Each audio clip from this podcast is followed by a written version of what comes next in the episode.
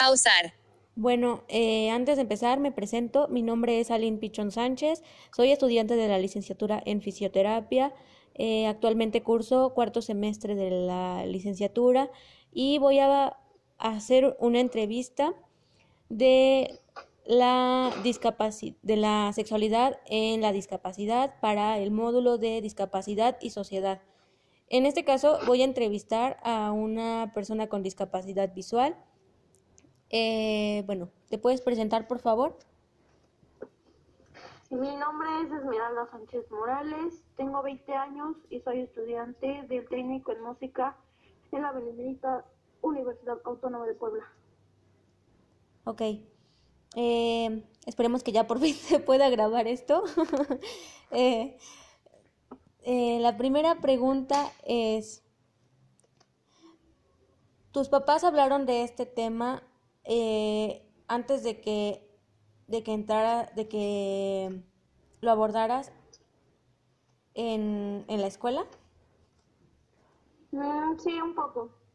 ¿Cómo te sentiste al, al realizar esta, pues esta plática con ellos?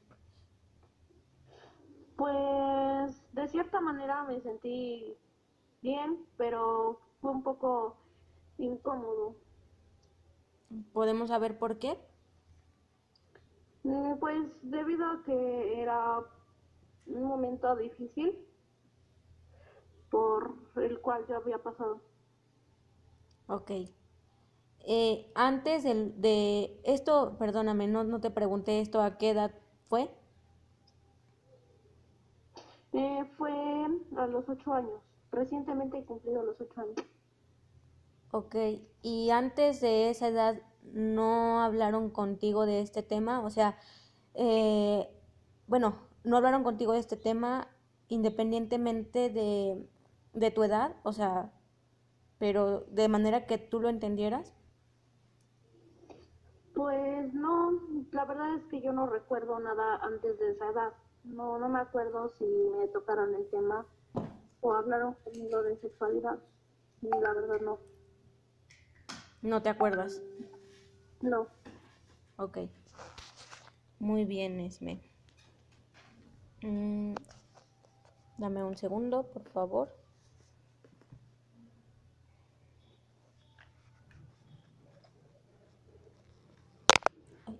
¿Me están tocando?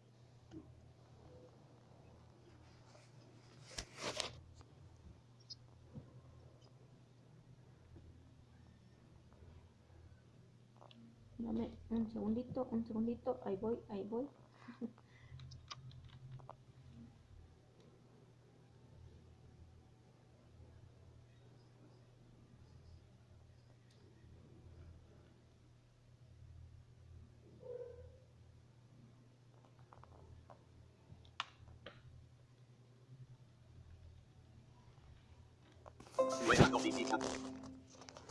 Ok, Esme. ¿Por qué crees que es importante conocer las diferencias eh, sexuales de hombres y mujeres? ¿Cómo? ¿Por qué crees que es importante que nosotros como personas con discapacidad conozcamos las diferencias sexuales de los hombres y las mujeres? Em, pues... Ay. Porque pues ay no sé pues mira yo creo que es importante porque pues bueno un ejemplo en el que yo me basaría es en bueno con nosotras como mujeres pues nuestro cuerpo es como que de cierta manera, no más frágil, pero sí. Y... Mm, pues siento que a, a la hora de sufrir más cambios en la, al crecer, pues son más que los hombres, obviamente, ¿no? Bueno, yo creo que es por eso. Ok, ¿por eso crees que las personas con discapacidad debemos conocer esas diferencias? O sea, ¿por qué crees? Sí. Ok. Oh, bueno, ya. ok, ¿Sí, ¿sí se explicó la pregunta o, o no? Sí, sí la entendí, pero yo no era la que, o sea, yo no sabía qué responder. Ok, dale, espérame otra vez, por favorcito. Tranquila.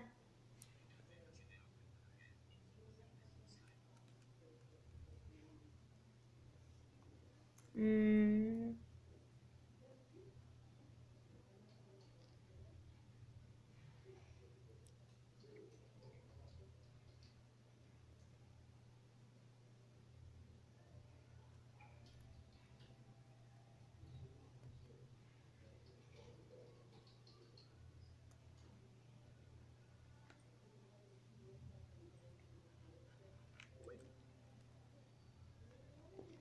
Ok, Esme. La siguiente pregunta es, ¿has tenido problema al quererte relacionar sentimentalmente con un chico?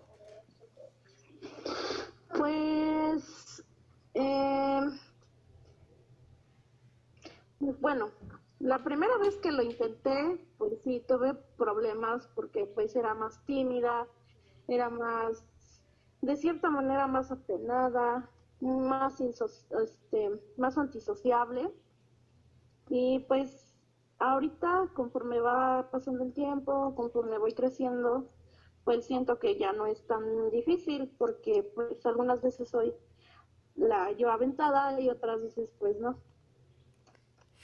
Pero la mayoría estoy bastante, pues sí, cuando me interesa, por ejemplo, a alguien, pues sí le pregunto a los datos y así.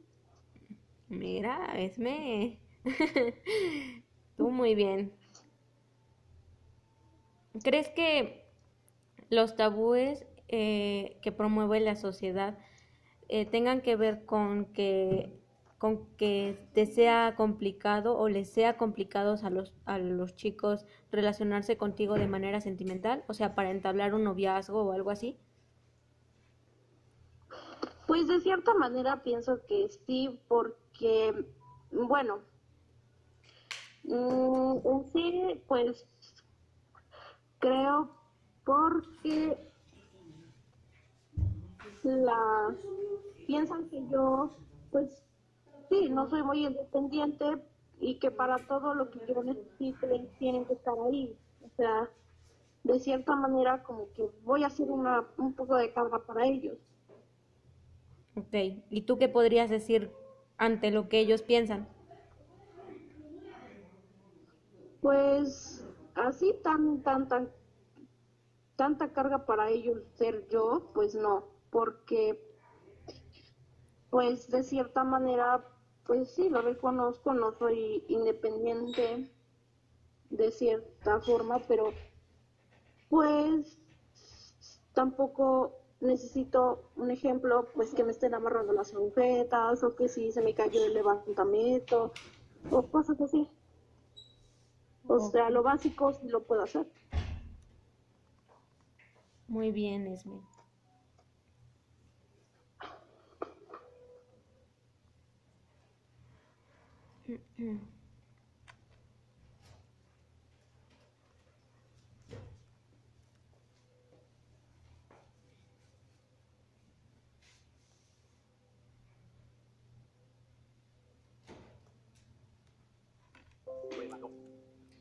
Ok, la siguiente pregunta es, cuando te llegó tu periodo menstrual, ¿tú ya tenías la suficiente información para, para poder, bueno, ya sabías cómo actuar ante esta situación? No, la verdad es que mi periodo fue así como de sorpresa y la que se dio cuenta fue mi mamá, porque pues fue antes de que yo entrara a la escuela, o sea, me refiero a cuando justamente me estaba preparando para ir a la escuela. Y pues ella es la que me explicó todo a partir de ese momento. Ok, pero antes no nunca tuvieron una plática ni nada de eso. Nunca, nunca, o sea, como de prevención, ok, si te, si te llega a pasar esto en la escuela, tienes que hacer esto, si nada. No. Bueno, porque sí recuerdo no, bueno, o sea, tú y yo estudiamos juntas en un, en un muy largo periodo. Y recuerdo que una de nuestras profesoras nos explicó los cambios que ya iba a tener nuestro cuerpo a una cierta edad. ¿Tú no recuerdas ese, ese tema? No, la verdad es que no, no lo recuerdo. Bueno, muy bien. Qué mala memoria. Ok.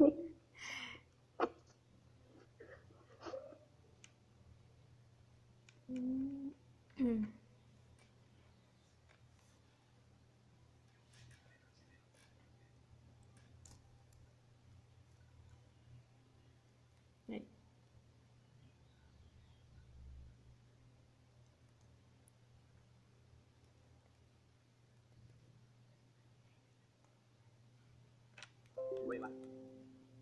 Ok, la siguiente pregunta es si alguna vez has tenido pláticas de prevención y planific- prevención sexual y plan- planificación familiar fuera de la escuela. ¿Fuera de la escuela? No. Ujú. ¿Y las que has No. tenido en la escuela han sido buenas? ¿Mande? Las que has tenido, o sea, de este tipo de pláticas, las que has tenido dentro de la escuela han sido buenas? Pues sí, en algunos casos. Ok.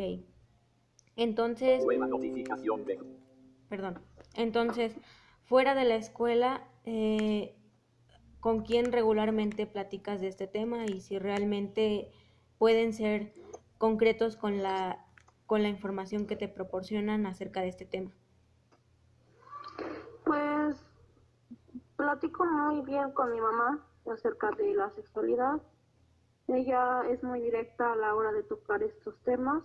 Ella, pues cada vez que le pregunto algo relacionado, pues me contesta de una forma no evasiva, o sea, no me evade, no, no nada, o sea, me contesta bien. Ok. Solo con ella. Sí,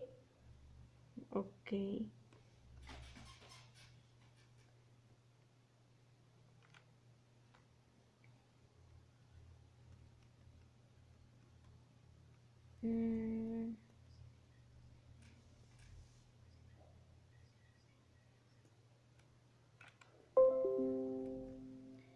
La siguiente pregunta es, ¿crees que eres libre de ejercer tu sexualidad de manera independiente?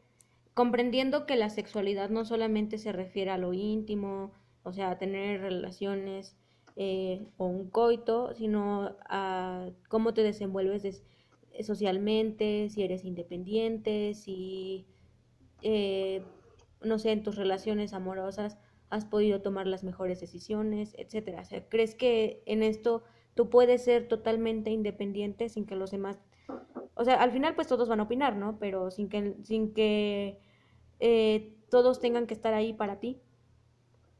sí, este, pues, mm,